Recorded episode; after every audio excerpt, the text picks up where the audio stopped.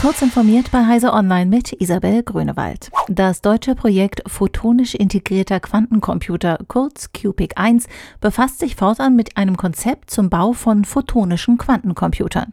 Für die Forschung stehen insgesamt 17,7 Millionen Euro zur Verfügung. 15,3 Millionen stammen vom Bundesministerium für Bildung und Forschung im Rahmen der Förderrichtlinie Quantenprozessoren und Technologien für Quantencomputer. Beim QPIC 1 handelt es sich um das achte und vorerst letzte Projekt mit dem höchsten Budget aus diesem Fördertopf. YouTube hat den Kanal RTDE gelöscht, weil die Betreiber ein vorübergehendes Uploadverbot umgangen haben. RTDE ist die deutschsprachige Ausgabe des staatlichen russischen Auslandssenders RT, ehemals Russia Today. RT.de war wiederholt durch die Verbreitung von Desinformationen über das Coronavirus und die Covid-19-Pandemie aufgefallen.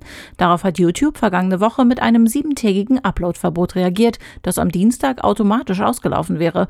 Doch RT.de wollte das nicht aussitzen. Die Betreiber luden neue Videos einfach in einen anderen YouTube-Kanal.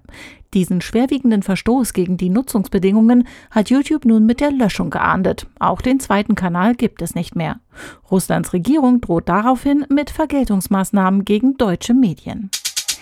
Die im neu gewählten Bundestag vertretenen Parteien haben in den drei Monaten vor der Bundestagswahl etwa 4,7 Millionen Euro für Wahlwerbung auf Facebook, Instagram, Google und YouTube ausgegeben.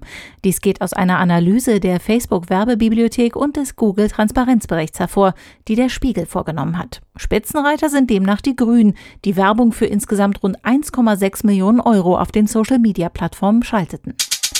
Auch ohne Plattentektonik könnte es auf der frühen Venus für fast eine Milliarde Jahre kühl genug gewesen sein, um flüssiges Wasser auf der Oberfläche zu ermöglichen.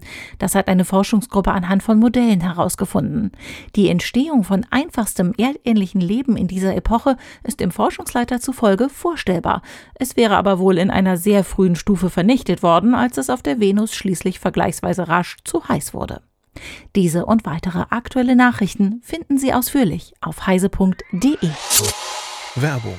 Geoinformationssysteme und Digital Twins sind der Schlüssel zu mehr Effizienz und Erfolg, aber auch zu mehr Nachhaltigkeit. Sie helfen bei Klima- und Katastrophenschutz, Ressourcen- und Stadtplanung und Space Management. Bei der ESRI-Konferenz vom 11. bis zum 14. Oktober erfahren Sie alles darüber und Sie erleben dort Speaker wie Polarforscher Markus Rex, KI-Expertin Kenza Aizi Abu und Astronaut Matthias Maurer. Zur virtuellen Konferenz können Sie sich anmelden unter esri.de www.ftf.de